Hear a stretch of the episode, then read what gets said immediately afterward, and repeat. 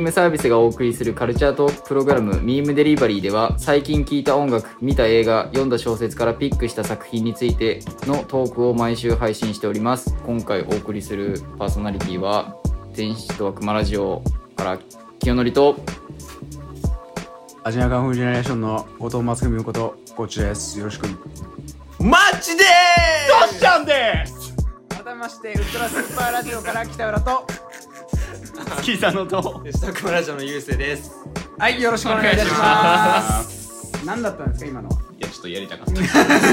今回は、はい。映像系には手を出すな。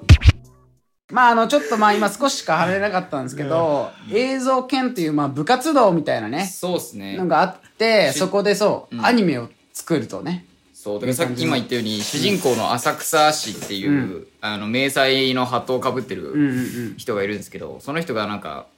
なんだろうアニメの入りだとこう冒険が好きで、うん。設定も好きで、うんうんうん。それをずっと高校生までずっとなんていうのやってきて、うん。それをなんか高校の部活動じゃないけどそれでアニメを作りたいんだみたいな、うんうんでアニメ同好会というかアニメ研究会みたいなのがあるから、はい。そこに入りたいって言ったんだけど、なんかなんだっけ金森氏がだったら別部活で映像系作りませんかみたいな。でそういう時にあのアニメ好きな水崎燕っていうモデルやってる人が来て、じゃあその水崎氏の力を借りてっていうかアニメを 作ればいい。おい！まあ、まあてなわけで、はい。まあ、あの、見てない人、まあ、1名いますけども、はい。まあ、最近一番直近でね、見たキヨさんから、ちょっとある程度、なんて言うんだろう、見た感想みたいなのちょっと聞感ければまあそうっすね、はい。なんかさっきも言ったように、うん。アニメ作るぞってなって、うんうん。けどあのもともとアニメ研究会みたいなのあるから、部活制作はなんかえなんていうの実写系のものを作りなさい、うんうんうんうん。だ実写系だったら部活として認めるからってなったんだけど、でもどうしても浅草市は、まあ、アニメ作りたいから、っていうことでなんかそれをなんか金森氏がこうなんか論破すんだよ先生を、うんうんうん。それでやっと映像研ができて映像研究同好会みたいなのができて、うんそこでまあアニメ作ろうってなって最初あの予算委員会っていう、うん。あの委員会なんだっけ？生徒会？生徒会そうだね。がなんかあれよね。主催してる部活の予算を決めるみたいな。そう。んでみんななんかプレゼンをするんだけど体育館で、はいはいはい。でそれの時に出す映像系ではこういう作品を作ってますっていう、ちょっとショートフィルムを作ろうっていうところからまず始まってでショートフィルムを作って、うんでそっからなんだっけ、まあ、認められて、でそのショートフィルムを見たロボット研究会みたいなうん。とこからだんだんね、なんて言うんだろう、うん。その、だんだん最初弱小だったのが、そうそうだんだんそちっちゃいものの、だやっぱ作ったんだけど品を通して、ああいつはすげえじゃんってそうそうそう。仲間も増えつつ、そうそうそうそう。どどんんどん大どんこう求められてってっていう。でなんかそのそうロボット研究会からロボットアニメを作ってくれって言われて、あのロボットアニメ作ってそれをあの文化祭うん。の出し物として見せたり、そのなんか例えばその文化祭でそのロボットアニメを作るまでの過程も、まああれが多分第一部的なものかなって俺はなんとなく捉えあるね、てるんだけど。そう。そうそうそう。うん。そこからそれ段階終わって第2部的なのであのなんだっけ町のちょっとこう商工会議所の、まあ、ある意味、なんかね、町おこし町おこしたかな、そうそうそう PR でなんかあのそう。町の何テーマにしてカッパがなんか有名だからそれをテーマにした題材のアニメを作るって言っうんうんうんてそのそれもあのなんだっけコミットなんとかっていううんうん。なんだっけあの世間一般でいうコミケみたいなコミケだ、うんそうそうそうそう。コミケに出すために。ただなんかそれもコミケに出してお金儲けしちゃダメだよって先生から言われるけど、まあ、最終的に出すっちゃ出すんだけど、なんかそこまでのその過程もあって、うんアニメではそこで終わるんですよ最後、うんうん。売り上げ売り売ってアニメがどうだったかっていうのを最後軽くやって、うんうん浅草市がまだまだ改善の余地があるうんで終わるんだけど、うんうん。そうなんかそこまで見てやっぱ、うん。うん、なんて言うんだろうなシンプルに、ちょっと今、お大きなあらすじになっちゃったまあ大きなあらすじになっちゃったけど。そなんか第一部で、うん。あそれこそその最初のあのなんて言うんだろう。予算委員会で、うん。めちゃめちゃちっちゃなショートフィルムもうん。めちゃめちゃ苦戦すんのよ。この風の、うん。そうだね。そううん。動きから、アニメを作るってことに対してのやっぱりまあ人数も少ないしね。人数も3人しかいないうん。し、ましてやその金森氏っていうのは、うん。あのなんかプロデューサーとというかなんかその、うん。なんかこう指示するそうね。人というかその絵描くっていうよりかはなんかそういうものをを例えばね、うん。PR とかそういう宣伝部長じゃないけど予算委員とかそういうのが上手い人なんだよねそうそうそう金持ち完全に経理とかね。そうそうそうそうそう。そうだね。だから2人でもう実質回して、金森さんがあ金森さんじゃない。浅草市が、うん。えー監督かな？監督絵コンテ書いうん。て、コンテ書いて。コンテ書いて。で水崎氏がアニメーション系のものを大体書いてそれで回ってる状況の中でよく、うんうん最初のなんかアニメを作るにあたって機材が必要だってことで、なんか昔アニメ研究会で使ってた、うんうんうん。今は使ってないうんなんか建物の中にはいはいはい。いろいろあるから、うんうんっていうことでなんかそれを持ってきて書くシーンがあるんだけど、うんそれをやるだけですごい感動してるのも純粋になんかうんうんうんあなんかこんなにこう純粋に楽しんでるのもなんかいいなっていうのもあるしそっからの過程を経てロボット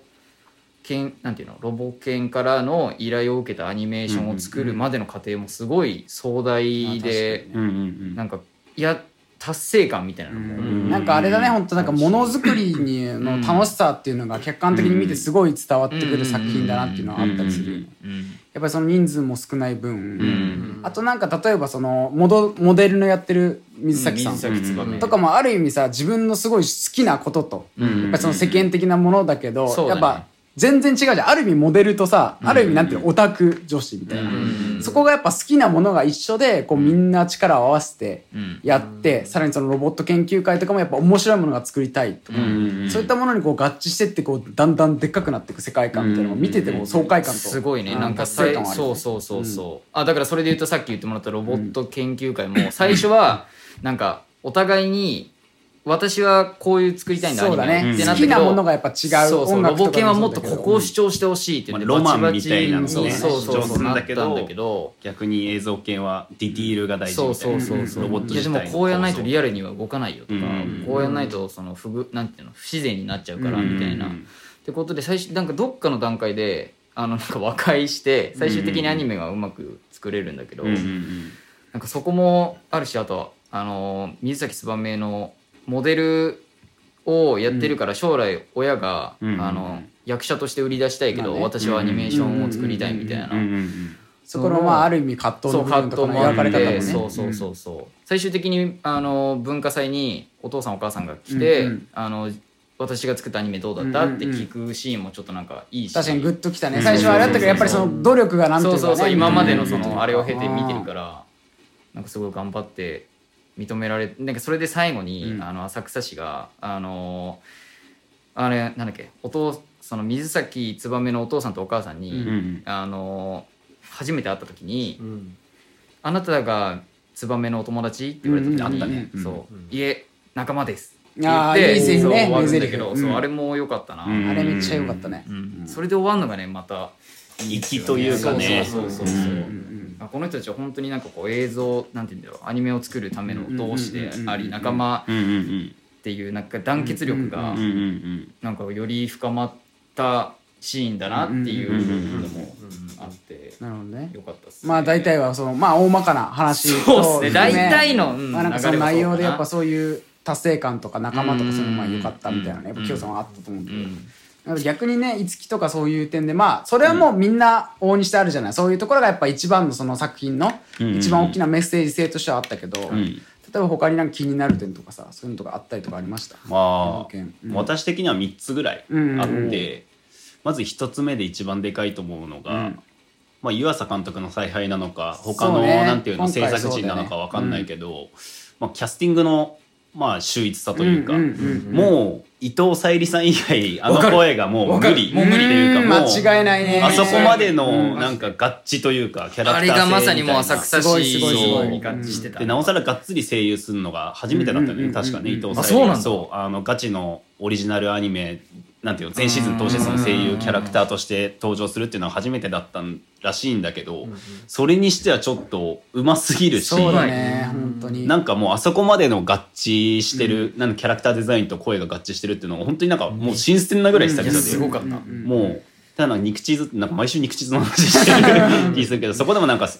先週の回かな、で話してたんだけどもうなんかもうドラえもん以来の 声のガチ度だよねみたいな。ね。すもうね。もう本当にもうそのレベルのんもう声優のキャスティングも素晴らしすぎる、まあそれは浅草市に限らず、もう全キャラがもう、いやそうだった。あのキャラにはもうあの声しかないっていうのを、なんかすげえもう優秀な人がもうねなんか人事的な部分でちゃんと働いてるっていう。なんかもうアニメを作るアニメだけどさ、んもうそのアニメを作ってる制作陣があまりにも優秀すぎるっていうのがまず、まあ一つ。まあ、だからあれよね、その今回の作品ってさ例えばアニメじゃん。一応アニメだけど、例えば深夜アニメとかっぱ今有名なさ、声優さんとかだけどやっぱこっちは少しなんていうの映画とかさ、そういう映画アニメとかになるようなキャスティングも含め、なんかそういったキャスティングしてるし、さらになんかその合致具合がすごいいいから、だからこれから見る人はなんかそのあアニメだって重く見ず例えばジブリとかそういう映画とかのあのまあ湯浅監督は「夜明けを告げるルーの歌」とかさ、そういう作品を手掛けてもあるから少しそういうなんていうんだフランクな感じで見やすい作品だよね、なんかそこのっていうか点賞味ねアニメ見始めるっていうか最初見る前にねあんま期待してなかったの賞味。ああ最初ね、湯浅だしなみたいな。ちょくちょく事故る監督というかうん。私の中でねあくまで。事故る監督だったからいやちょっと怪しいなみたいな思ってたんだけどおおおおいやガッチリいや一番いい形で湯浅そうそうそう。そう監督のあの世界観にぴったりすぎたっていうのが間違いなく手腕がもう一番いい形で発揮されてるなと、やるじゃん。湯浅おいみたいなさ、感じになったのがまず一つ、で二つ目が、まあ、ずっと地に足ついてるんですよ。このアニメーションって、なんかどうしても例えばなんていうんだろうコンテンツというか、制作物を制作するアニメって最近多いじゃない、まあありますね。うん、波を聞いてくれとか、うん。ラジオのやつとか、ね、ラジオのやつだまあ、ったけど。私とかきよさん好きなの白箱。白とか、ね、箱とか。あれこれこそアニメを作るそうだね。話とかアニメ制作会社の話。うん、でもやっぱああいうアニメーションを作る上で、まあ原作漫画でもそうだけど、アニメーションとか作品作る上でどうしてもやっぱりのなんていうのご都合主義になりがちなわけですよ、どうしてもなんかポジティブ主義というか、もう彼らの青春そうだね。っていう枠組みでしかやっぱり描かれなかったっていう中でこの映像犬っていうのがなんかもう本当にもう制作のさっきあの北さんがなんて言うんだろうもうものづくりの楽しさって言ってたけどそれと相反するもうどんだけこのものづくりっていうのが数分のを作るのにどれだけ大変かってどんだけ大変で辛いかそれがすごい分かったっていう。で本人たちがやっぱ徹夜しててみたいな。でやっぱそれってやっぱりなんて言うんだろうあの定時に帰れないっていうのもさアニメーションの業界ではもう要はもうどうしても避けれない現状なわけじゃないっていうのもすごい描いててさ。でやっぱその中でのその実際のアニメーションの制作現場のなんかすごいなんていうんだろうそういうエンタメコンテンツに関心ある人だったらちょっと分かるような小ネタとかも含まれててさ、ね。あのデスクの下で寝るとかさ、まあまあ庵野秀明だし、あの昔のねあのドキュメンタリーあるんですよ、あの宮崎駿だったかジブリだったか分かんないけど、それでなんかもうあのデスクの下から足を出して寝るみたいな。あれでなんか庵野も原人って呼ばれててね、鉄壁俺なんかちっちゃい頃憧れてたけどね、あのなんかもう制作クリエイティブお化けみたいなさ生活 そうそうそうそう。でも実際まあそこまでやったことないけどさ、まあ少なからずちょっと音楽とか作っててここラジオとかもさ、創作部分で辛いじゃん、うん。あんん辛いですよね。ねなんかその中でやっぱりその辛さをどうしても共有してみたいな、でその中でそう。いうを丁寧に描いたからこそ、さっき清さんが言ってたあの友達じゃなくて仲間ですっていうのがそうそうそうそう。すごいもう意味がある言葉になってくるじゃん、もう友達ではないじゃない、ん。あのフランクに楽しめるやつじゃない？そうなんだよ。あくまでも仕事的な感じうんうんうんうん。の制作をするパートナーとしての、みたいなさ、感じのがすごいもうなんかもうどのシーンにおいてもそこが丁寧にずっと描かれててっていうのがもう私的にはもういや最高っすね。いやそう本当にだから今更ですけどマジで良かった作品っていう感じで今日も本当にね説明してるんだけどね。本当それ良かったよね。なんかその作る過程の酸いも甘いもありつつ。あとなんかうん。3つ目、まあ、最後だけど、はいはい。あのーやっぱこうアニメーションじゃなきゃできないやつをちゃんとアニメーションでやってたっていうのがうん。もうドラマもあるけどね、ドラマ正映画あ直実りますけど。写ではちょっとカバーできないところもアニメではその漫画をいかに膨らませるかみたいなうん漫画で描いてたものをそう映像でうまくやるかっていうのうんが一番うまくいってたアニメなんじゃないかなっていう。やっぱなんかそれが浅草市の空想のさ空想のそうそうそうパートとかもそうだしそういう描写もなんか全部アニメーションじゃなきゃできないやつをちゃんとアニメーションでやった上で。で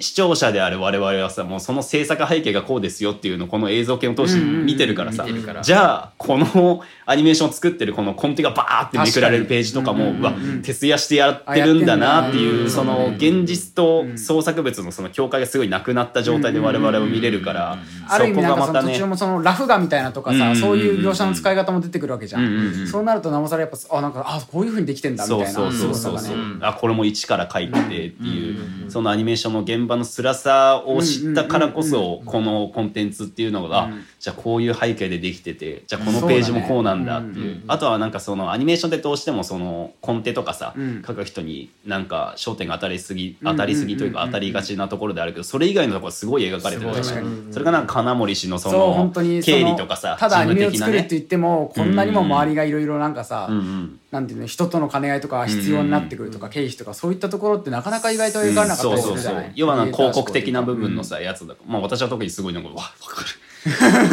と思って見てたりしてたりもしたし、あとはなんていうのそのさっき北さんが言った読も読者モデルである、あれキャラクターなんだっけ名前。水崎水崎さん、水崎さんのその折り合いのつけ方。でもプロモーションで使えるんでそこは使いましょそうだね。SNS のそうそうそう発信はもう水そ崎つこもある意味ばめの名前を。学び方があったよそうねそうそうそうそう。そこもすごい。ちょっとうまいんだよね。そう。全部売り出しだからなんか方もいいもの作っても見られなきゃ意味ないって本当にそうでやっぱその過程っていうのもやっぱりねあくそこのなんていうの？そうだね。過程の中で制作陣もすごい葛藤してたり。いやでもこのグレードは下げれないけど自分の中のプライドとかの折り合いとかもあったりとか。やっぱその点金森氏ってすごいうまくって、うまかったでプラス監督っていうので入った浅草氏も最終的にはもう私がやってたのは演出なんだっていう、そのやる過程で名前はついてる肩書きはさいろいろあるわけじゃない。演出とかさ脚本とかいろいろあるけどもう自分がもう要は手手取り足取りというかさ、もう手探りでそれぞれやっていってるから、その中であこれが演出かっていうのを、そのは家庭で気づいていくっていうことのすごい美しさというかいやーそうだね。そこがもうなんか素晴らしいアニメだなっていうのを、それで言うと一番最初なんて、あの水崎つばめと1話で会った時に、うんうんうん映像犬っていうかアニメ同好会を金森氏と浅草氏2人で見に行ったんだけど、うんうんうん。でなんか上映されてるなんかなん視聴覚室のドアがバーンって開いて、うんうんであの水崎つばめがパーって来て、うんうんその帽子貸してってうん言われて、なんか取られたと思ったらなんか SP みたいな2人がバーって来て、うんうんうんうん。でなんかあのなんていうの上映されてるスクリーンの前をわーって待てって言われて、うんうんうん。なんかバーってなんかあって、うんうんうん。ガヤガヤってなってるとこに浅草氏がちょっと面白そうついてこうって言って、うんうんうん。ついてったのがきっかけで、うんうんうんあのなんかあなんて言うんだろうちょっと仲良くなったじゃないけど、うんうんうん。打ち解けてそっから温泉に行って、うんうんうんうんで温泉の2階でなんかこうなんて言うんだろう。初めて私もアニメ好きなんだじゃあどういうアニメーションなんかああでこうでみたいな喋ってる時に、うん。その意気投合するんだけど、うんその時なんてまさにあの水崎つばめはモデルなんて言うんだろう。人人物を描く、うんうんうんうん。なんていうのあれでで浅草市は設定が好きだからその設定背景とか建物とかなんか物を結構描いてたんだけどそれが初めて窓にこう重ね合わせてうん2人が重ねるシーンがあるんだけど、すごいじゃん。そう。ねあそこであ私たちこういうの作ったら面白そうかもねっていうところから最終回のそのゴリゴリの短編のちょっとしたアニメを作るまでの過程もちょっと今考えるとちょっとすごいなんか成長じゃないけど、それも描かれてるし、うんあとあのーさっきも金森氏のあの凄さみたいなのあったけど、うん一番最初なんていうの映像犬を作るにあたって、手探りすぎて一から全部いろいろ集めなきゃいけないそれこそ白箱なんてアニメーション会社だから全部揃った段階でうんの制作スタートになると思うんだけどそれもあの浅草市が絵コンテ犬があまあなんて言うんだろう、うん。なんか基礎を作ってそれをアニメーションで水崎つばめがやってっていう形をまず音が欲しいよね。じゃあ音をなんかあのいやそれ良かったんだよ。うん。俺もちょっと話したかったんだけど。音響の人を入れなきゃいけないってなうん。って何の部活か何趣味でやってる人なんだっけ？なんか音をねいやなんか音響部みたいな部活なんだけど。何年も続いてる音だけを。一人しかいないみたいな。感じで、ね、あれね例えばそのマイクを持ってってうん。いろんな海のさざ波だとか、うん。実際えー、と例えば12時になるアラームだとかそういういうのを集めてだんだんその素材として集めてそれをものに組み込んでいくみたいなの俺すっごい好きで、ああいうのをなんかさらにそういうアニメとかになってこれ、うん。アニメがすごい俺もともと好きなんだけどそのすごい好きな理由っていうのがまさにそれで、うんいろんな人の面白そうと好きが合わさってもう声優ももちろん、絵ももちろん、まあ、ドラマとかもそうだと思うけど、それがこう合わさってった時の楽しさみたいなのが、他の作品で来るのに一番すごいなんか凝縮されてた、その音響とかの部分とか、そう。一から組み上がってくるものもあって、そうそうそうそう。だから最初あのなんかちょくちょく、うん。あのなんて言うんだろう。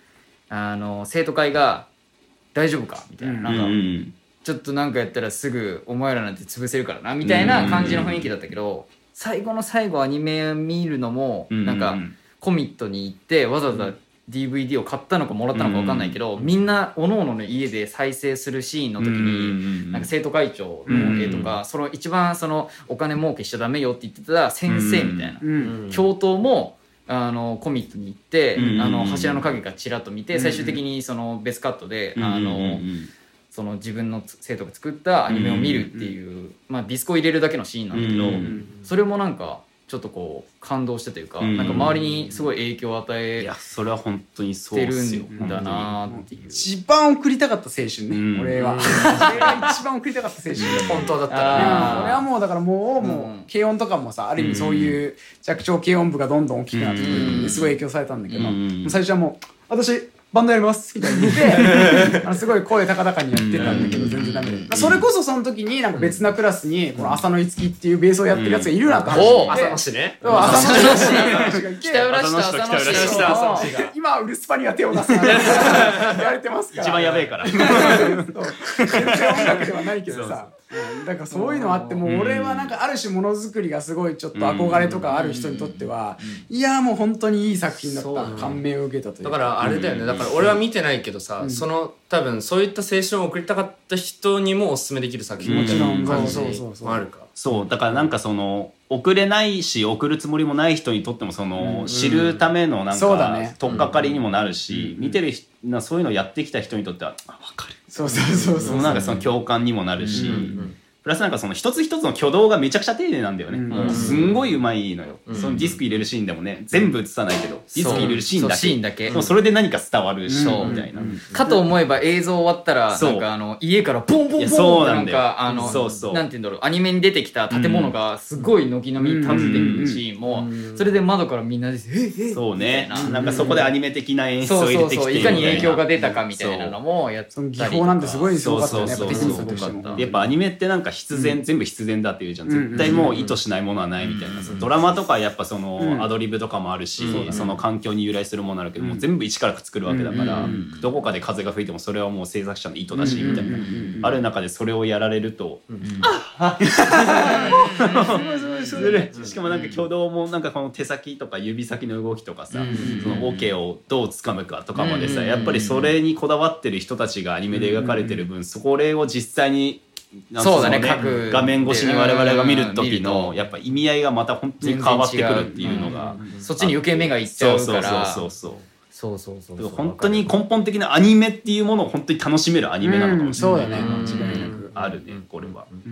まあ今かなり大きくまあ感想というかさ、そういうのも言ったんですけど例えばこの作品のピックアップされてる要素として例えば監督ですよ、うん湯浅監督のうん作品とか、まあ、そういったところにもやっぱ少しちょっと触れて話したいなと思うんですけど、うんうん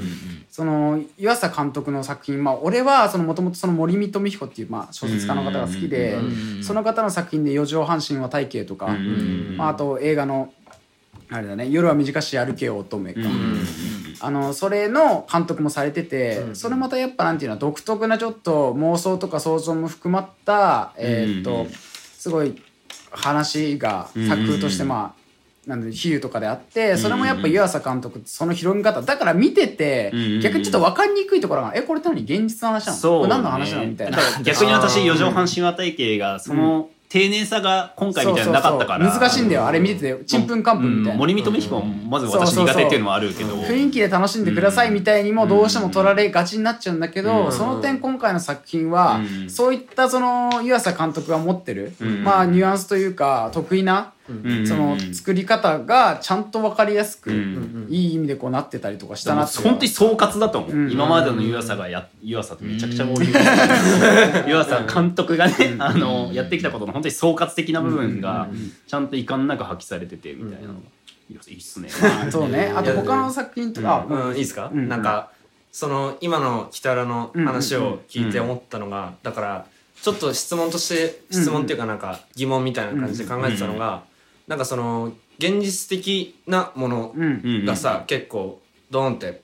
なんか前面に押し出されてる感じで、なんか見てる方重くなんないのかなとか思ったんだけどその、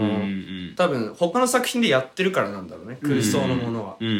だからその湯浅監督のうん。その真の部分というかこういうことをやってるんだよっていう伝えるん作品として結構良かった。うん。確かに。その点はね湯浅監督の雰囲気を知ってる人からしたらやっぱそれはすんなり入りやすいし、うん。逆にそうじゃない人としてもアニメというもののあのなんていうのアニメの中でこういうアニメを作ってるってことで分かりやすくなってるそれが妄想というか、うん。これはアニメのアニアニメの中のアニメの話なんだって分かりやすいから、うん。他の四畳半神話体系とか、うん。他のやつと比べたら、そこはやっぱ分かりやすくなったからそのアニメを作る話プラス湯浅監督のやつの合致感はすごかったよね。実際にもともとやってる人だからああいう、うん。まあ、ピンポンとかも。多分私が最初見たのはピンポンね。多分ピンポンだったけど湯浅監督の。ピンポンとかでもそうだし。なんならそのデビルマンとかさ、うなんだっけ地震のやつ地震のやつタイトル毎回忘れる。んだマグニチュードなんとかみたいな。やそれ別に別のアニメなんだけど、まそう。まあそういうのがあるんだけど。それもなんか割と現実と虚構が入り乱れるみたいな、なんかなんなら地震の話してるのに急になんか預言者みたいなの出てきて、なんかそれの建物崩れ。あとなんかすんげえ高いところからもう弓で行って戦うおじいちゃんみたいな。ホークアイみたいなじじい出てきて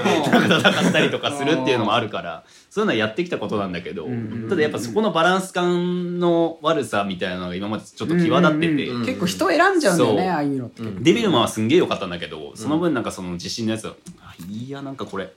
どうなんだろうみたいな感じになるとこあったんだけど、やっぱここを丁寧にさせた時の湯浅監督ってやっぱすんげえの作るなっていうのは、うんうんうん。やっぱ今回すごい遺憾なく本当に発揮されてたなって感じですよ。最初の方言ったけどやっぱ声優のキャスティングとかそのやっぱうん。雰囲気がねすごいそれをね分かりやすくしてくれる、うん。助長本当にしてくれる徹底してる。うんうん。ただやっぱ難しいなと思う人は難しいなとうん思うかもしれない、うん正直確かに。あの雰囲気うん全てが分かりやすい代わりに、その作品自体の雰囲気が苦手だなって思った人には見れないのかもしれない、うん。なんかすでに、うん。ちょっと。そういう人には刺さらないか。もしかしたら。いやでも見た方がいいその人たちは。まあ確かに逆にこういうのある。なんかその、うん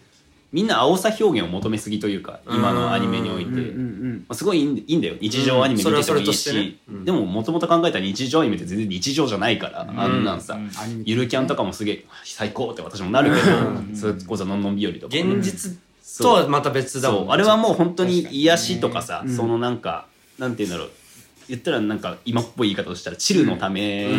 もう徹底された作品世界を作った上でのもうよっと最高の日常を作る空想なわけ。そうだね。そう。であれを見てて楽しむものだもんそうそうそう。うん。だから逆にそこってやっぱその現実感はやっぱないわけで、うん。って考えた時やっぱ最近のスーパーカブとかさ逆にそういう別の切り口でその日常っていうのを描いたりしてるけど、んそういう意味でもやっぱん逆にそっち行き過ぎてもあれなんじゃないっていう。それだけじゃないじゃんみたいな。最近多いからねやっぱそういう、だから最近っていうかいつからか分かんないけどそういうなんていうんだろう空想が空想といううんものをアニメであのなんていうのそのゆるキャンみたいな最高な幸せみたいなのを描きすぎて、最近のオタクがなんかそのある意味現実と理想の境が分かんなくなってしまってるっていうのが結構ある種のうん。何年代からのそのアニメオタク文化にはすごいあって逆にそれがやっぱ反映しすぎた中でああいう作品があるとああそうだよなみたいな。そうそうそう。逆にその点分かるそのアニメを作るとかアニメを純粋にほうんうんんまあ真骨頂って言ったらまた違うかもしれないけど、そこの核となるなんか楽しみ方っていうのも今一度なんか、あそういう本来そうだよな楽しみ方もあるよなっていう。でも結構ねそのボーダーラインで大事だと思うよ、うん。なんかなんか北さんには言ったんだけどなんかちょうんっと最近日常アニメ多すぎてちょっとポジティブ疲れしますわ、いやだからそうだよね。うん。だから空想とかさそのチルみたいなさそのそれだけだとさ自分が生活してる現実がさなんかちょっと浮き彫りになるってさ、苦しくなる瞬間もあるからその部分で多分ね映像系は結構いい作品なんですよ、そうそれもある意味なんかまあもちろんあれだけどやっぱキャラ立ちとかがすごいポップに描いてくれてるっていうのがあったりとか、うんなおさら学生っていうのもあるから、んまあその中でもやっぱモラトリアムといえどそんなにこう重くないって言ったらあれだけどうん重いと思うけど、重くはないんじゃないですかね、うん。例えば白箱とかはすごい重いじゃんやっぱ年もさある分、うん、すごい重い要素とかあるけど、後半に行くにつれてねだんだんこうシビアな映画もそうだしさ、うん。うん。あるけどそこのやっぱバランスはすごいあるから本当に見やすいし、全然楽しめるなっていう作そうね。だからなんかその深入りするアニメーション体験みたいなのって最近本当にないんですよ、本当に。一条アニメで別に深入りする必要ない確かにまあそうそうでものんのんびよりあの死の描写とかをね、なんかその死とどう向き合うかとかあったからよかったんだけど、そのどうしても深入りするアニメーションがやっぱり廃れてる現状があるから、逆にこのタイミングであの入りやすい深入りするアニメーションっていうのがあることがすごい重要で、そこをまさか湯浅監督がやるとは思ってなかったから、なんか押し守るとかがやってくるのかなとか思ってた中で、去年こういうのが出たのがすごいいいっすねって感じです。ね、だからまあ本当にこれからのなんかそういう作品をすごい俺はもう期待してますし、うんすごいあの見てない人にはぜひ見ていただいて、んまあ見てる方にもね、この思いを共感しつつ、ん私たちのラジオのこのね制作の裏側というか 制作の裏側っていうか、ね、ダメダメでしょ。楽しんでいただきながら頑張っていきましょう私たちも。いや説得力ないよでも。冒頭でさ「お嬢パンフジェネレーションのこっちです」言ってんのまあでも精進ですから本当に。そうですね。この映像権には手を出すなと同じく我々もだけど見終わった後ちょっとあラジオやろうって思う。いやそうね。なんか言ってたねきさんもなんかすごいこうちょっと創作の意欲が湧いたうん意欲湧いた頑張んなきゃなっていう。楽しそうなんよね。そうねやっぱ。楽しくやってるからね。あれをちょっとやっぱしんどさの方がちょっと勝ってたからあの時期うん確かにね。改めてちょっとなんか楽しむみたいな、うん。作り上げるのを楽しむっていうのもちょっと、見方としては大事かなっていうのは学んだというか、そういうのはあったかもしれないねですね。まあてな感じ。で結構というかかなり真面目なね、最初のふざけがひどすぎて多分みんな一気にあの吸い戻したせいで いい塩梅を生み出せずにいい塩梅を生み出せずにちょっとなってしまいましたけども、まあゆうせいさんにはぜひこう、ん。いずれね見ていただいて。もうこの3人のね、ん。そのもうプレゼンを聞いてね、ぜひ見たいなと思いまし見てほしい、うん。うん。てな感じでね、まあ、今回お送りしたはい。ミームデリバリーはね映像機には手を出すなということでね、そろそろ終わりにしたいと思います、はい。えーお送りしましたのはパーソナリティウルトラスーパーラジオから北浦と月さんのと天使と悪魔ラジオ優勢と清則でした。ありがとうございました